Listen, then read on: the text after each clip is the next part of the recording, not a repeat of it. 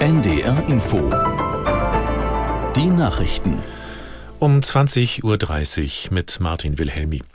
Im Bundeskanzleramt tagt zur Stunde der Koalitionsausschuss zur aktuellen Haushaltskrise. Dabei geht es zunächst wohl um eine gemeinsame Beurteilung der Lage.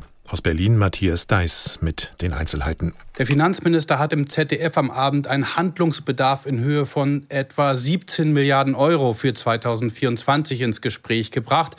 Ob man dann in der Runde bereits über konkrete Einschnitte spricht, sei eher unwahrscheinlich, hören wir.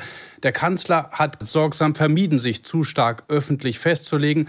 Und das erwartet er nun auch von dem Rest der Runde. Denn jede öffentliche Äußerung erschwert eine Lösung, von der man vor diesem Koalitionsausschuss offenbar immer noch weit entfernt ist.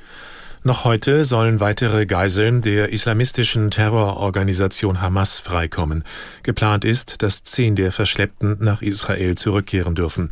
Aus der NDR Nachrichtenredaktion Martin Seiler. Zwei russische Staatsbürgerinnen wurden bereits freigelassen.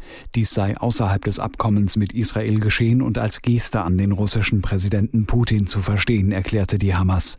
Derzeit befinden sich noch etwa 160 Frauen, Männer und Kinder in der Gewalt der Terrorgruppe. Die Feuerpause läuft nach jetzigem Stand morgen früh aus. Eine Verlängerung scheint aber realistisch. Die Hamas erklärte, man sei bereit, für weitere Tage ohne gegenseitigen Beschuss mehr Geiseln freizulassen. Die Verhandlungen darüber seien kompliziert, eine Einigung aber in Sicht. Die Preissteigerungen in Deutschland haben sich im laufenden Monat weiter abgeschwächt. Wie das Statistische Bundesamt mitteilte, liegt die Inflationsrate nur noch bei 3,2 Prozent. Im Oktober mussten die Verbraucherinnen und Verbraucher für Waren und Dienstleistungen noch 3,8 Prozent mehr bezahlen als ein Jahr zuvor. Die Signa Holding des österreichischen Investors René Benko ist zahlungsunfähig. Wie der Konzern mitteilte, ist ein Sanierungsverfahren in Eigenverwaltung vorgesehen. Das Wiener Handelsgericht gab dafür am Nachmittag grünes Licht. Signa gehören prestigeträchtige Immobilien in Europa und den USA sowie die Warenhauskette Galeria Karstadt Kaufhof. Der Konzern begründete die Finanzprobleme unter anderem mit steigenden Zinsen. Das Europaparlament und die EU-Mitgliedstaaten haben sich auf neue Emissionsregeln geeinigt. Die Vorschriften zum Schutz vor Umweltverschmutzung durch Industrie und Landwirtschaft sollen verschärft werden. Aus Brüssel Andreas Meyer-Feist.